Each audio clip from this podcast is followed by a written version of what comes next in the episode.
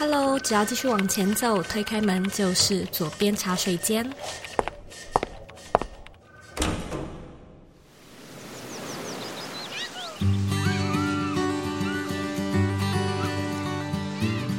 你现在在收听的是左边茶水间第一百九十集。你觉得自己是一个比较独立的人，还是一个比较依赖的人呢？他们的定义究竟是什么？背后的心理学又是什么呢？今天我们邀请到说说心里话的 Podcast 节目主持人安来和我们做一集非常具有哲学启发性的对谈。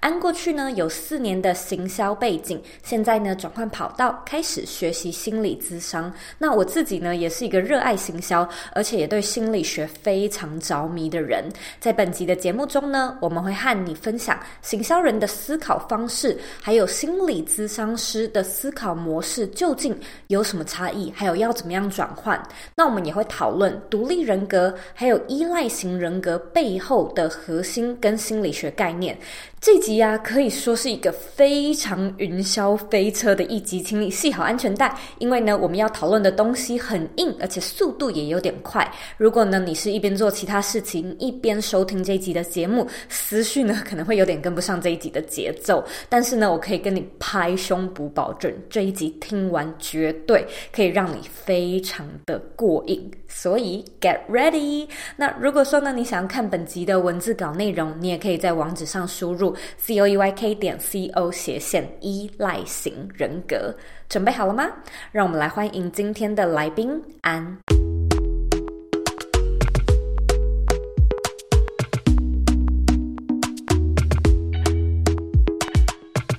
觉得很特别，就是我们竟然是在校园里面录音，没错，而且都是我们两个共同的学校。对，我们现在是在实践大学的某一个办公室里，没错。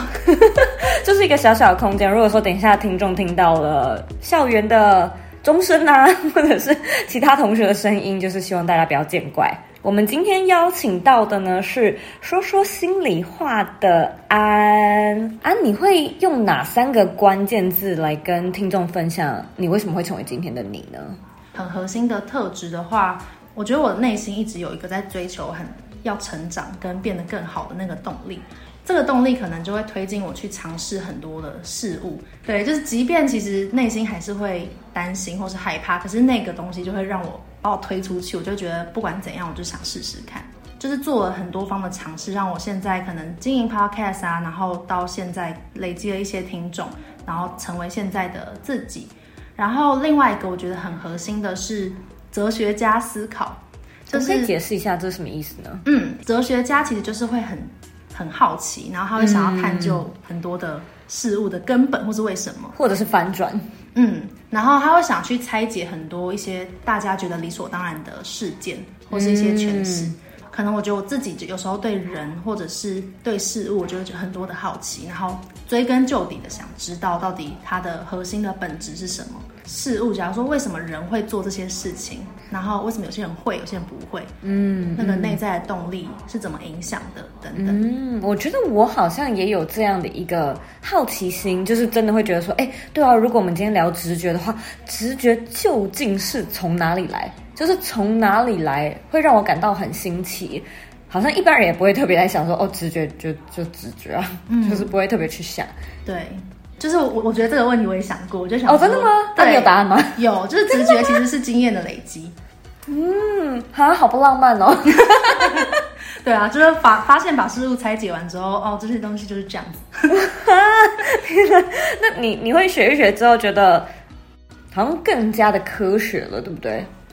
嗯，但我觉得好像选择去相信一些你想相信的信念，嗯、就是因为其实哲学家他也有对这个世界跟人。为什么存在意义之类的有不同解释嘛？嗯、然后我觉得那些解释不可能就是 A 跟 B 跟 C 全部都通用，所以你一定去选择一个你相信的信念。因为这样的特质开启你走入心理咨商跟开始说说心里话的这个节目吗？还是有其他原因呢？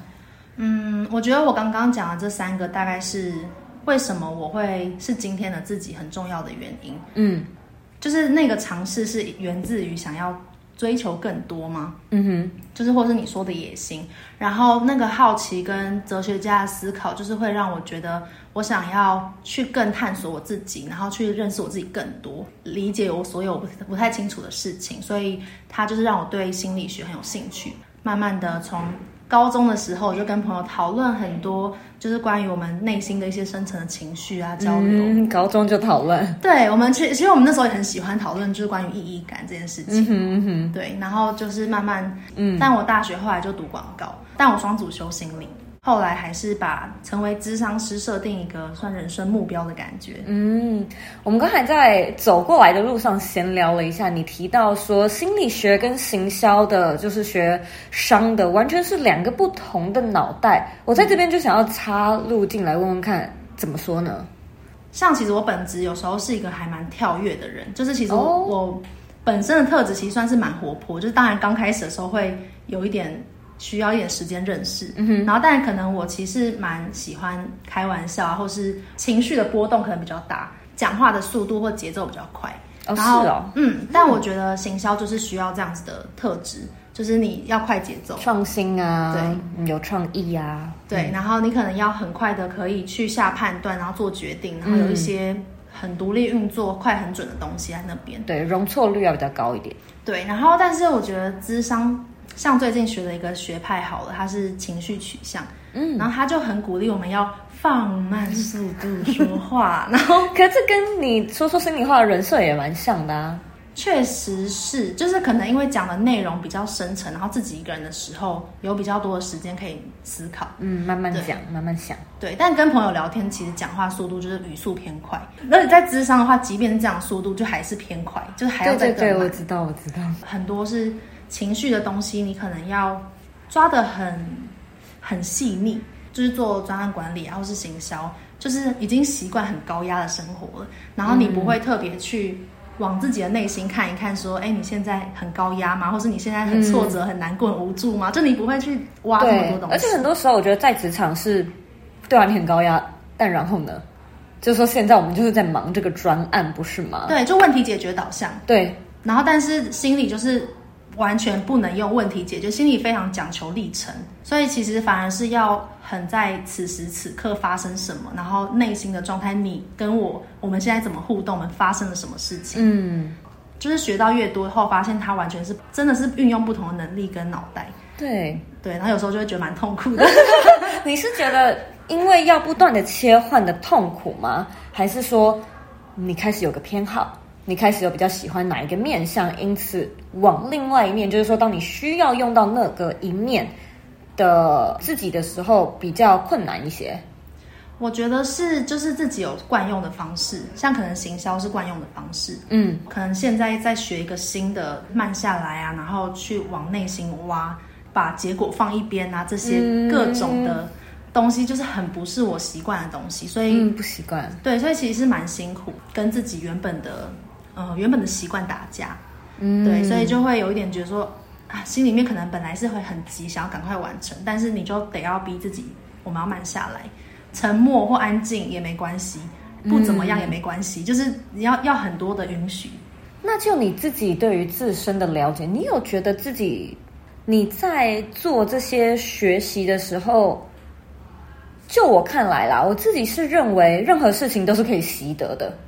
但。我们本身还是有一些特质，甚至可以说是一些天赋。你学了之后，你会更倾向于我要做我原本的自己，还是你会更倾向于我其实好像调整很多个面向的自己，我都可以随时随地很轻易的去转换。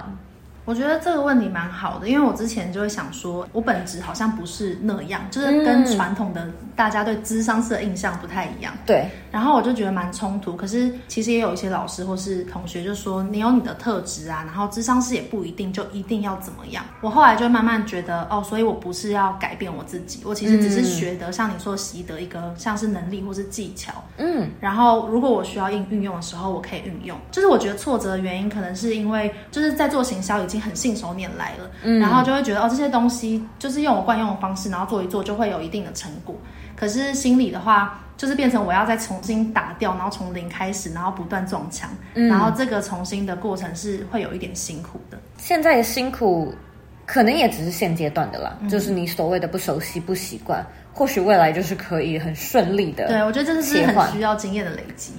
你在学习这些东西的时候，你觉得你比较倾向于自己咀嚼，然后独处的时候有一些领悟，还是你比较倾向于跟大家一起讨论，或者是跟好闺蜜们一起激发灵感呢？嗯，你是说心理学的领域吗？对。我觉得如果有时候有些收获的话，我很喜欢有人可以讨论，就像是有收获的时候，OK，对，就像是可能看电影，然后你有些想法，嗯，就会想要分享，嗯，就会觉得说，哎、欸，我我这样想，然后你怎么看？嗯，然后有一些激荡会觉得蛮有趣的。可是有一些东西是需要往内再自己去挖自己的议题，就是比较私密的东西，或者是说还没有答案的东西吗？嗯，应该说，假如说每个人可能都有一些议题嘛，可能原生家庭的东西，嗯，或者是某一些你习惯的。行为模式啊，情绪啊，嗯，这些东西可能很多时候你也是突然间才知道，然后它很深，你不一定可以马上跟别人讲具体的描述。对，而且其实挖到很深的时候，身边的朋友不一定可以理解你在说什么，就是那些东西是很很有历史渊源，或是很个人的。对对对，原生家庭的东西这样子，这时候可能你就会自己需要去反思，然后静下来沉淀之类的。你觉得你自己是一个比较独立型的人格，还是比较依赖型的人格呢？独立跟依赖好像要去想一下，它到底意味的是什么？就是我在想，嗯、对，就是很像是独立，它是在讲说，呃，有没有解决问题的能力吗？还是就是说倾向喜欢自己解决，还是依靠他人？嗯，然后或者是说你在有需要的时候，你即便真的需要别人帮助，你还是倾向自己扛，还是会去找别人求助？所以我觉得好像会有很多不同面向的讨论，然后跟对独立和依赖的不同定义。那你会怎么定义呢？如果是以解决问题能力的话，我觉得我是 OK 的。可能从小就是家里面只有一个孩子嘛，嗯，所以就会习惯 handle 很多事情，然后去负责专案。哦，你也是独生女哦？你也是吗？我也是，你也是，也是。那你应该会有跟我很多共同点。对对对，那那我就知道你意思了，嗯，就是自己要 handle 蛮多事情。对，所以我觉得，如果是以解决问题能力，这就是养成的嘛，环境啊，然后你的经验养成，所以这个是有的。然后到底喜欢自己解决问题，还是依靠他人这个面向，我觉得就会取决于关系。关系，嗯，嗯，就是可能像在工作职场上好了，我觉得能够自己做就自己做。然后，但是如果在亲密关系好了，嗯，就是在。感情里面，有时候就会想要当小孩啊，就会觉得说，哦，就是帮我。尽管我会，对，我也还是希望可以依靠你。对，这其实是一种可能被照顾的需求吧。嗯，就是希望可能被照顾，然后被疼爱，像是可能在以前在家里面当那种小孩，然后被爸妈照顾的那种很亲密的感觉。嗯，对，所以这是可能在亲密关系关系中的需要。你会这样吗？亲密关系中的需要，哦，或是因人而异，对这个依赖和独立会有不同的需求。我感觉我有一点点过度独立，耶，就甚至是可能跟我先生，因为工作上或者是我自己生活上，这个就是完全我应该不需要多讲吧，就是非常独立的一个人。那我私底下有没有一个比较依赖型的人格？其实我在设定这个问题的时候，我有去思考一下，然后我觉得好像也没有。哦，真的哦？对，就是我在生活中有一些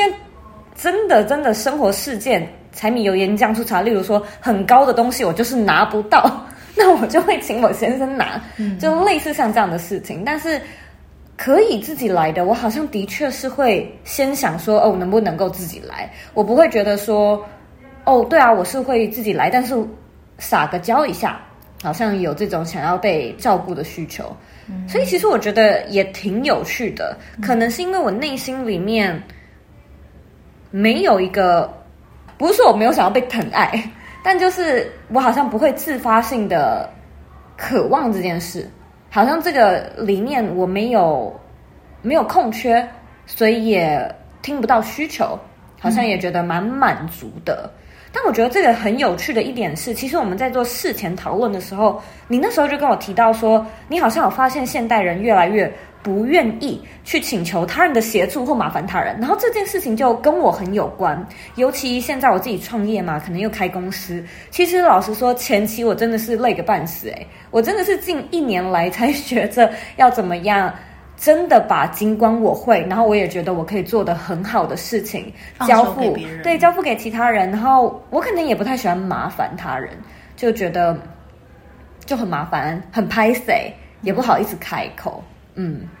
但我觉得就是像是愿不愿意求助跟呃怕不怕麻烦他人，我觉得这两个好像又会是不一样的东西。嗯，就像是怕麻烦别人这件事情，就很常在亚洲人里面出现，就是会觉得自己好像会变成别人的负担或怎么样的对对对对的一个心态，好像我会让别人觉得我很麻烦，或是我不好的的这种念头会出现在。蛮多亚洲人的身上，我身边朋友很多也是这样。另外是，我觉得愿不愿意求助这件事情，是我发现很多女性，就是现在的我觉得尤其女性啊，对、嗯。然后我就在想，是不是因为就是我们现代会鼓吹一个新时代女性，然后她又有应该要有的模样，对，她又有一个就是形象存在。假如说、嗯、哦，她要非常独立自主，她要去很多。以前传统女性的标签，假如说我不要传统，然后我不要依赖，我不要粘人，我不要控制，就是好多这些东西都被极力的推到那个不好的面向。对对，可是我觉得，就是这些其实都是有时候那些面向它是中性的，它不是只有坏处。嗯，就是假如说像控制，那你生活没有控制，我们能够做到这些事情吗？就是我就会觉得人跟人之间，大家就会讲说这个人字就是互相依靠嘛。嗯，所以如果你完全对别人没有依赖的需求，就是别人真的有办法跟你亲近吗？嗯，就是我觉得他的特质是一个一体两面的东西。嗯哼，所以当我们如果太把某些东西往反方向推，或是太往反方向去追求，我们就会好像压抑了某一些内心需要的存在。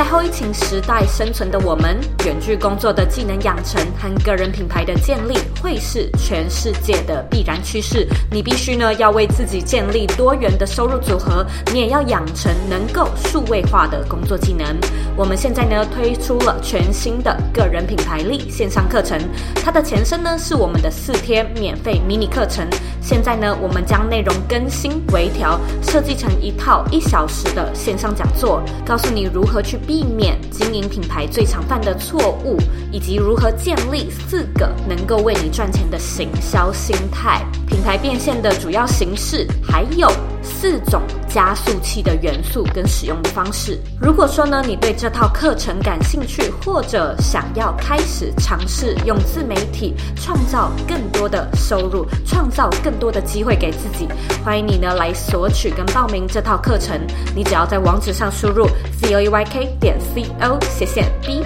y l m i n i 就可以来报名这堂免费课程。希望可以在课程里面见到你。广告结束。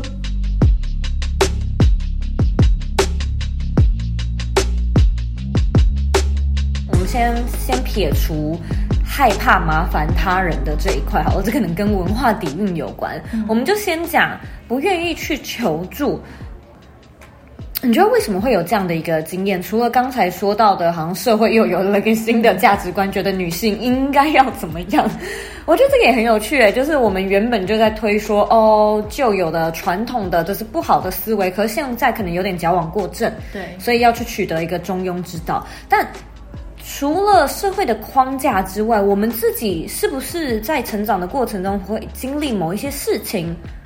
而导致你更不愿意向他人求助呢？就是以我的情况来说好了，我觉得你或许也有经验，就是身为独生女啊，嗯、我不愿意跟他人求助，并不是因为我觉得我自己多厉害，而是我觉得我自己做比较方便。比较快，然后我这个人就是蛮怕麻烦的，不只是麻烦他人，我自己也很怕麻烦，所以很多时候我会觉得我请人家帮我，然后我要跟他讲说我的需求是什么，希望他做到怎样，要怎么做，我还不如自己来，所以我反倒就是会不太愿意去做这个我认为很麻烦的事情。那我觉得这是我真正不想要去求助他人的原因，不知道你是怎么看呢？嗯，我觉得像你刚刚说的，就很像是一个管理者，他会不会想要放权？然后可能放权的原因是因为某方面来说，不一定是不信任别人，而是其实好像自己做的可以更好。对，在这也有点不信任啦，就是、哦、因为觉得自己可以更好。嗯嗯，对，所以可能包括不信任，或者是觉得自己做可以更好，然后就会让这个历程自己揽了很多事情在身上，压力爆大之类的，就是让自己累死。但我觉得我最近有一个感触，就是关于这个求助的愿不愿意求助的行为，就是我是从我身边一个朋友发现的，他的求助是。不一定是他有需要，而是他好像无论在哪里，他都可以很自在表达他的需求。有例子吗？嗯，有例子，就是像可能他们一群人跟可能男朋友跟男朋友的哥哥之类的，就是大家一起去山上，然后老板就说：“哎，你们要吃炒节瓜还是炒高丽菜？”然后这时候就是大家都说，可能其他四分之三人都说炒高丽菜，就只有他一个人就说他想吃节瓜。然后，然后这时候就是通常我们的性格，我们就会觉得哦，那我们就是去权衡，就让大家多数为主。对。然后我朋友就就是很自在，他也不是坚持，他可能就说啊、哦，好想吃节瓜，他就又多补了一句。然后，所以后来就是大家又会在想说，那我们要不要一半节瓜，一半高丽菜之类的？嗯，像这样，就是他其实是不会担心说他表达需求会。造成别人什么样的困扰，嗯，然后他很自在，可是他的自在又不是说我坚持我一定要，嗯嗯，然后我就在想说，哎，如果是我的话，我一定不会，就是我可能一开始我就如果发现我跟大家不一样，我一定会配合大家，因为我跟他很熟，然后我们就去推导到各自的可能家庭经验，我就发现哦，嗯，他小时候好像就是在成长过程中，他表达他的需求是可以很畅然无阻，是被鼓励的，跟爸妈沟通可能算蛮顺畅，就是爸妈会。就是他提出来，爸妈会可能跟他讨论，懂、嗯，或是解决。但是我最近就发现，就是在我家庭里面，我可能以前想要什么的时候，可能我提出来，然后我可能就会被被骂。就是因为我像我，可能我我爸也是一个很喜欢去解决问题的人，嗯，对。但是如果他当下有他的需要，没有办法满足我的需要的时候，他自己就会很有情绪。OK，对，所以假如说可能说，哎、欸，爸，我想要就是我电脑怎么样怎么样，然后想要请我爸帮忙，然后我爸可能当下，假如说他肚子饿，他要吃饭，他可能就会发起脾气来，他可能就会觉得说，你你一定要现在弄吗？你不要弄那种东西啊，这样。嗯，在小时候的我的心里，可能我只要一开口去求助的经验都是被骂的，或是负面的，嗯，所以他可能会造成哦，那我一旦求助，就是没有人会帮助我，或是可能他们不会。接住我的需要，或是我反而会让我自己显得更糟，嗯，就是求助反而会更糟的结果。嗯，在童年经验里面，他可能就有这样子受挫的经验，慢慢就让你养成哦，求助是不好的，你求助你也不会有好结果，所以你要靠自己，所以他会慢慢有一个成长的，从过往经验中导致出你的信念出现，这样。我觉得这非常有趣，因为我过去的背景比较像你朋友的经验。就是我爸妈还蛮宠我的，有什么需求可以直接讲。然后如果是现场唯一一个想要吃节瓜的人呢，我也会觉得没关系。就是我就算自己煎，我也可以 cover 我自己的需求。反而好像是变成是这样子，就是我对于我自己想要什么、需要什么，可以很明确的知道，也不怕讲出来，因为心里会有一种。没有关系啊，就是我讲出来，那你们要吃高丽菜的就去吃高丽菜啊，但我就是要吃节瓜的那一个，那我可以自己切啊，我可以自己烤啊，没有关系的。所以我的那个不爱求助，好像反而是这样子，就是尽管社会上大家都与我为敌，反对我，我好像还是会觉得，但我还是要做，所以我不会特别觉得说我需要说服你来帮我，或者是恳求你来帮我，所以我猜。听众啊，可能也会有像我们这种。你的派系或我的派系，或者是更多其他的不一样的经验，可能会导致不一样的为什么不爱求助的这样的一个行为结果。嗯、没错，我觉得你很独立，就是我觉得应该说你其实是比较坚定，然后你知道你自己可以满足你自己的需要，所以其实你即便跟大家不一样，但有点就像是我觉得这种就像是可能你的界限还蛮明确的，嗯、就是你知道哦，你你的部分是你的，就是 要吃结瓜，对，然后你可以自己满足这样，然后其他人的部分。就你也不会去干涉到他们，对。但是如果假设今天就是那个场合是要二选一呢？就是老板他就是要炒一道菜，我觉得这个问题你问的超好的，因为我就是疯狂的在我的书里面，还有我的 podcast 里面说，哦，不要二选一，我们找到第三选项，我们可不可以有一个新的概念跟思维，是我不能因为我要选这个，我就失去那一个。但当然会有像你这样子讲到的情况，就是老板只能选一个。那如果是刚才烤肉的那个场景，我会评估我到底想不想要吃高丽菜。有的时候呢，我是很想要吃节瓜，不想吃高丽菜；有的时候是我很想吃节瓜，但是其实吃高丽菜也是可以的。以所以我就是会看怎么样的情况。嗯，然后可能找到一个中间值吧。嗯，因为其实像你刚刚说的第三选项，就像最后是櫛瓜跟高丽菜，老板最后妥协各炒一半，嗯、这其实就是一个原本大家没有想过的第三个选择。我我觉得可能我们的文化里面的那个团体性大于个体性，嗯，所以我们就会被教导说我们要怎么样去配合，或是去融入、适应整个文化。嗯、其实适应的概念就是某部分来说，你拿掉你自己的一些东西，是是是，然后去 adapt。嗯，但我觉得也有趣，因为我我现在住在美国嘛，然后我真心就是可以很很明确的感受到什么叫做亚洲文化比较重团体，呃，欧美文化比较重个体，嗯、这真的是一个有很明确的差异，就在吃高丽菜还是吃结巴 这件事情上面，你就可以有一个很明确的感受。但在这个过程中，其实我也一直在思考说，我们在过去的这段历程里，究竟为什么？我们是不是真的是很怕被讨厌，或者是说被当成一个不合群的人？那他可能跟一些历史渊源也有关了，这个我或许就没有仔细研究了，但。就是有一个很明显的感觉，还蛮有意思的。有的时候你会发现，跟你会感觉到说，其实你这样做，就是说你坚持你自己，不是一个坏事。尤其你只要搬到另外一个国度，你好像就会变得说，无论是哎，这是很正常的事情，或者是这个很有领导风范，就是原本你觉得是一些缺点的事情，嗯，漂洋过海就变成了一个优点的感觉，还蛮特别的。嗯。我觉得这真的跟可能跟文化的那个背景有关吧，因为我们人就是这么多，嗯、然后我们要共同去 share 这这些空间，对，然后所以我们没有办法每个人都那么有空间，我们大家就是可能习惯都是模糊的，融在一起的，嗯、以和为贵去找到一个中间的，能够拉扯出一个彼此的都好的共好的一个概念，对，所以其实是每个人都委屈一点。对，所以拉扯出那个空间。对对，那但是可能因为欧美就比较重视个体嘛，嗯、所以他们就是从小就是哦，那你个人想要怎么样，大家都很清楚、很明确，空间感就是很大，对啊。但我觉得其实也没有说哪一个好，哪一个不好，只是就是说我们到底怎么去受到这些影响，有没有可能有一些特质，我们还是可以保留住，因为它其实都不是好坏。对，而且我觉得很重要的是，世界上需要各式各样的人。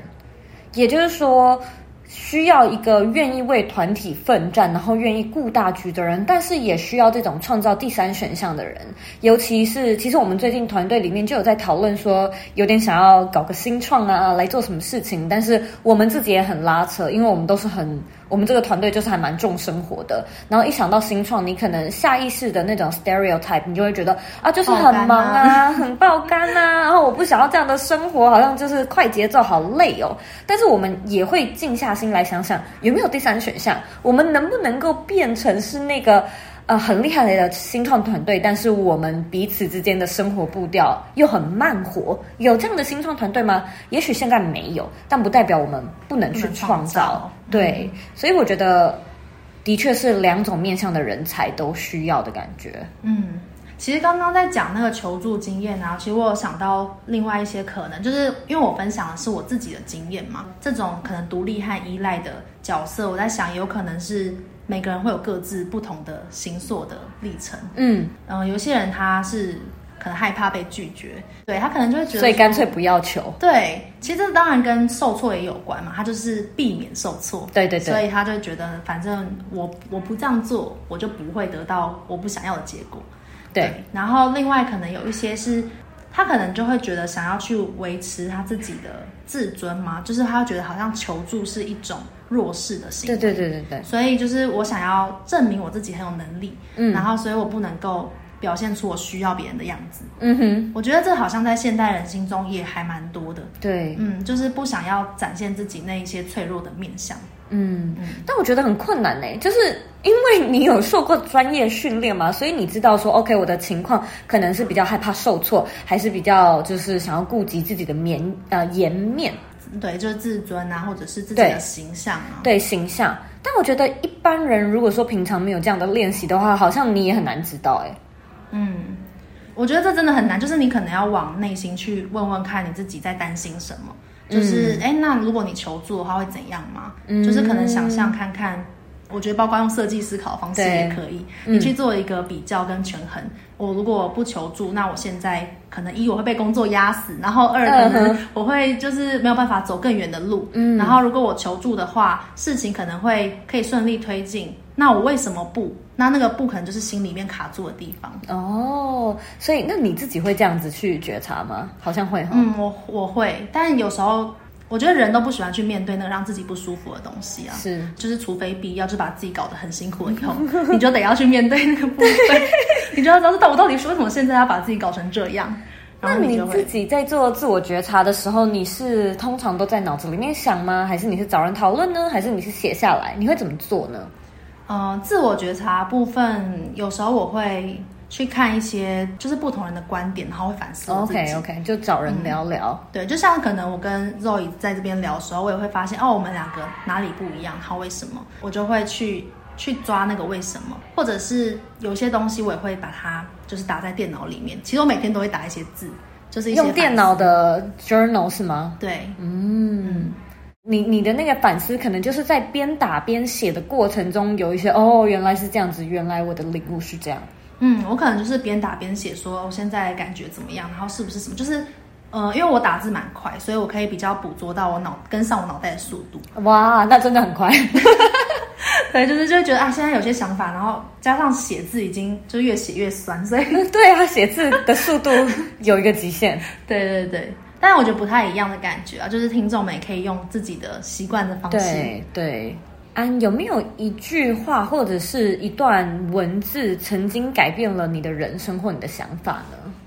如果真的要讲一句话，我自己现在就是放在我 line 上面的那个名言，就是那个 quote 里面，就是我是写，当一个人能够接受选择的有限性，他才能优雅的长大。但我觉得这句这句话其实跟我们刚刚讲的那个好像听起来很冲突，就是我们刚刚在说第三个选择嘛。嗯。但是我觉得，就是它的意义其实是每一个选择就有它的好跟坏的。是对，所以没有一个选择是你不需要负责的，就是每一个选择你都要去承担它的好处跟它相应而来的结果。这部分就是告诉你说，不能总是要每一个选择的好处，但你不要看到那些选择它背后都有它的代价。所以有点像是说，你今天如果能够成就，或者是承担跟为你做的选择而负责，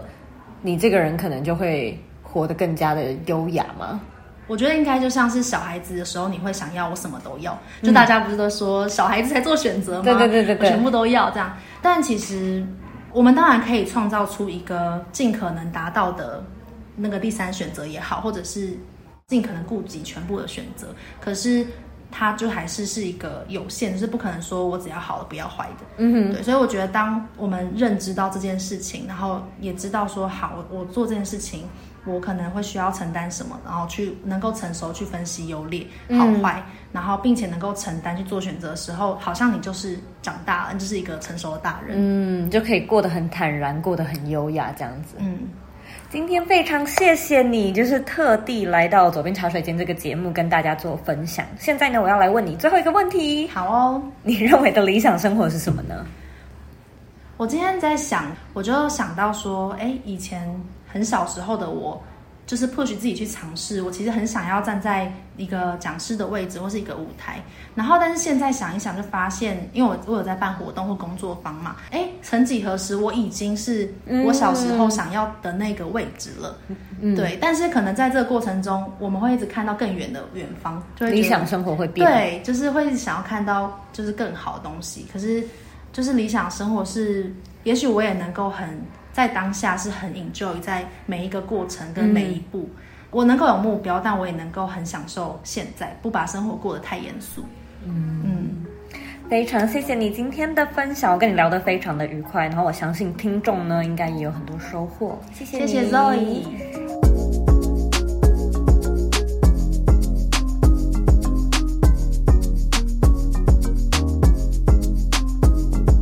今天的重点整理一。行销脑和心理脑运用到的是很不一样的脑袋能力，一个很讲求目标导向、判断速度、决策的精准度。在做事情的那个当下呢，你可能会需要把情绪放一边，先完成眼前的事情。那另外一个呢，则非常去讲究历程、讲究体验。在做事的当下呢，可能要先把结果和目的都放一边，你说话的速度要放慢，你要把情绪呢用最细致的方式来处理。你可能会想说，说嗯，我既不是学行销，那心理学我也不是很感兴趣，这跟我有什么关系呢？我认为这两种脑袋能力呢是极度重要而且极度好用的能力。今天介绍给你呢，就是希望你可以把这两个技术运用在生活中。你会发现呢、有一些场合就是需要你用行销脑去处理事情，可是有一些事件就是需要你用心理学的脑袋来去面对当下的课题。那什么时候？后你要搬出行销脑，什么时候你要搬出心理脑，以及要怎么样伸缩自如的切换，就是我们需要去锻炼的能力。二，你是一个比较独立的人，还是一个比较喜欢依赖他人的人呢？我觉得这可能是我们在生活上经常会跟朋友聊到的话题。然而呢，我们不能在没有明确的定义之前就草率的去概括或者是归纳。我觉得这个跟外向和内向是一样的道理哦。也就是说，什么是外向？多活泼是外向，多安静是内向。我们不能在没有明确的定义之前就把自己框在某一个标签里面。那我们也。在节目中讨论到独立到底是说你有很有解决问题的能力吗？还是说你不只有解决问题的能力，你还倾向于自己扛起这些责任？那依赖是指说一个人没有什么解决问题的能力，就像宝宝一样需要去依赖别人吗？还是说他其实是可以自己去解决，也就是说他有解决问题的能力，但是他偏好依赖他人的协助呢？我们可以先去思考说你要怎么样去定义独立、定义依赖，我们再来进一步的思考你为什么会有这样的行为模式。三，不要忘了，独立和依赖，它其实都是中性的字眼。也就是说，你不要听到独立你就觉得说它是好的，或者是听到依赖型人格就觉得它是坏的。就像是安所说到的，你的独立可能是一种新形态的社会框架，例如说，哦，新时代女性要跟传统的女性有一个区隔，所以呢，你就会想要把女强人这样的一个刻板印象压附在自己的身上，你想要把这个 title 诠释好，因而出现呃不愿意求助的特质，所以独立人格他其实也有可能是害怕成为别人的负担。那底层可能包的是呃你害怕被讨厌的心理因素。当我们听到依赖，我们可能会觉得说这个人。没有什么处理或者是解决问题的能力，都要依赖其他人。但是别忘了，人这个字，它本来就是两个人互相依靠在一起。如果没有依赖，没有依靠，那我们是否还能够有亲密的关系？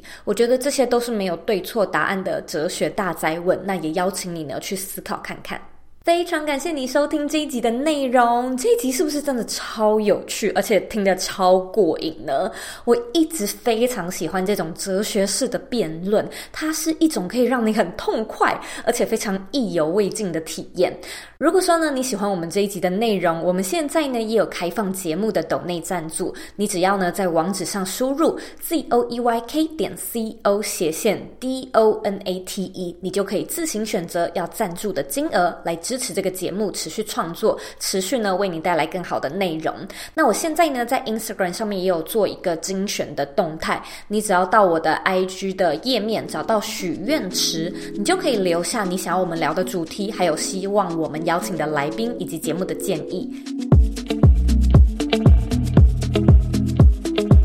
现在呢？我要来阅读我们今天的听众留言。今天的听众是 Lisa 零四零三零五零六，他写说：“谢谢左一的节目。这几天发现这个节目，很喜欢左一可以很有条理又很细腻的分享，一定是用心过生活才能够分享这样的内容。我喜欢关于品牌经营还有自我成长的主题，特别喜欢详细的心路历程。魔鬼总是藏在细节里，对于我现在经营个人品牌有帮助。谢谢。”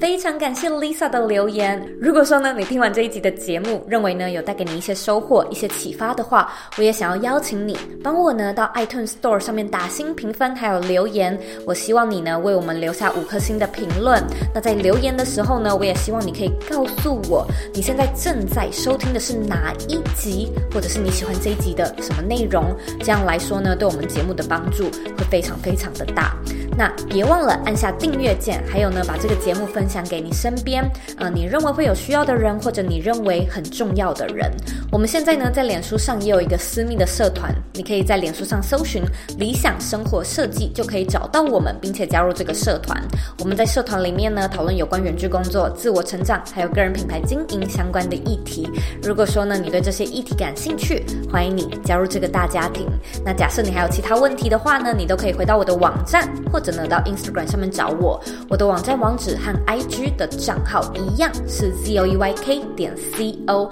你可以截图这一集的节目，然后分享到你的 IG 线动上面，take 我，take 心里说说话的安，让我们知道你有在收听，让我们知道你听完节目之后的看法，或者是你自己的一些咀嚼。最后的最后呢，我知道你是非常忙碌的，我也知道呢，你可以选择去做很多很多其他的事情，